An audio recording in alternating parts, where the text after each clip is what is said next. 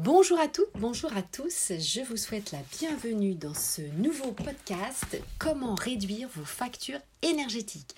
Ici, c'est Sophie Vergès et nous allons aborder justement la thématique de la réduction du coût de vos factures énergétiques, gaz et électricité en 5 conseils. Alors, pourquoi c'est important?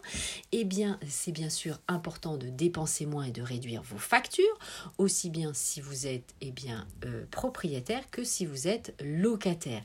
Et en tant que propriétaire bailleur, eh bien, je vous recommande aussi de donner tous ces conseils ou de faire écouter bien sûr mon podcast à votre locataire pour évidemment de dépenser euh, plus. Il sera évidemment ravi euh, de votre bienveillance à son égard. Allez, c'est parti, vous êtes prêts On y va, en 5 conseils. Le premier conseil, c'est bien sûr de débrancher vos appareils en veille. Ça ne sert à rien lorsque votre portable, eh bien, vous l'avez fini de charger, vous pouvez euh, débrancher euh, votre portable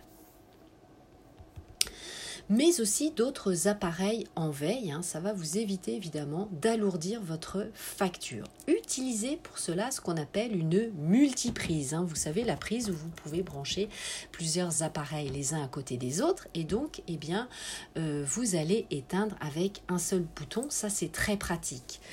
Ça va être pratique aussi euh, d'utiliser cette multiprise lorsque vous êtes en télétravail, puisque vous avez plusieurs appareils, souvent deux branchés, et donc pareil, le soir, vous arrêtez avec un seul bouton. Deuxième point, pensez au mode économique de vos appareils, notamment pour le lave-vaisselle, la machine à laver. Hein. Vous savez que le mode économique va permettre eh bien, euh, de euh, pouvoir laver soit votre vaisselle, soit votre linge en demi-charge. Ça, euh, c'est pratique. Hein. Donc, pensez évidemment à utiliser ce bouton. Autre point, eh bien, il faut trier votre linge. Le blanc d'un côté, la couleur de l'autre, et les laver à la température évidemment idoine, adéquate.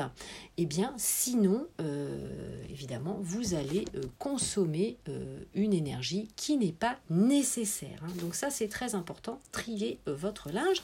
Et si vous pouvez sécher votre linge sans le sèche-linge, évidemment, cela vous coûtera moins cher. Troisièmement, nettoyez régulièrement vos appareils, c'est-à-dire eh bien, nettoyer le filtre, dégivrer votre réfrigérateur ou votre congélateur. Vous allez consommer un tiers en moins d'énergie. Hein. Donc c'est énorme. Dès que la couche de givre eh recouvre votre congélateur de 3 euh, mm au moins, il faut penser à le dégivrer. Quatrième point, aérer régulièrement votre logement. Bien sûr, on en parle avec la crise sanitaire du coronavirus, mais évidemment, ça va vous éviter de chauffer votre euh, logement. Hein. Donc, aérer très tôt euh, le matin pour faire rentrer euh, le frais. Hein, puisque vous savez que le logement garde la chaleur. Alors avant d'aborder le cinquième et dernier point, vous pouvez me suivre bien sûr sur les différents réseaux sociaux. Mon groupe Facebook, Investir en immobilier, l'immobilier au féminin, ma chaîne YouTube, mes comptes Instagram, mon compte TikTok et je fais aussi des lives le samedi à 18h sur le groupe Facebook et sur Clubhouse. Donc je vous invite à me rejoindre. Cinquième et dernier point, comparez vos fournisseurs de gaz ou d'électricité. Avoir un comparatif, vous savez maintenant vous avez différents fournisseurs, va vous permettre de réduire vos factures et de payer moins cher. Cela évidemment va vous faire gagner des économies. Allez, c'était tout pour ce podcast. Je vous remercie de m'avoir écouté jusqu'au bout et à très vite pour le prochain podcast. Je vous embrasse. Ciao, ciao.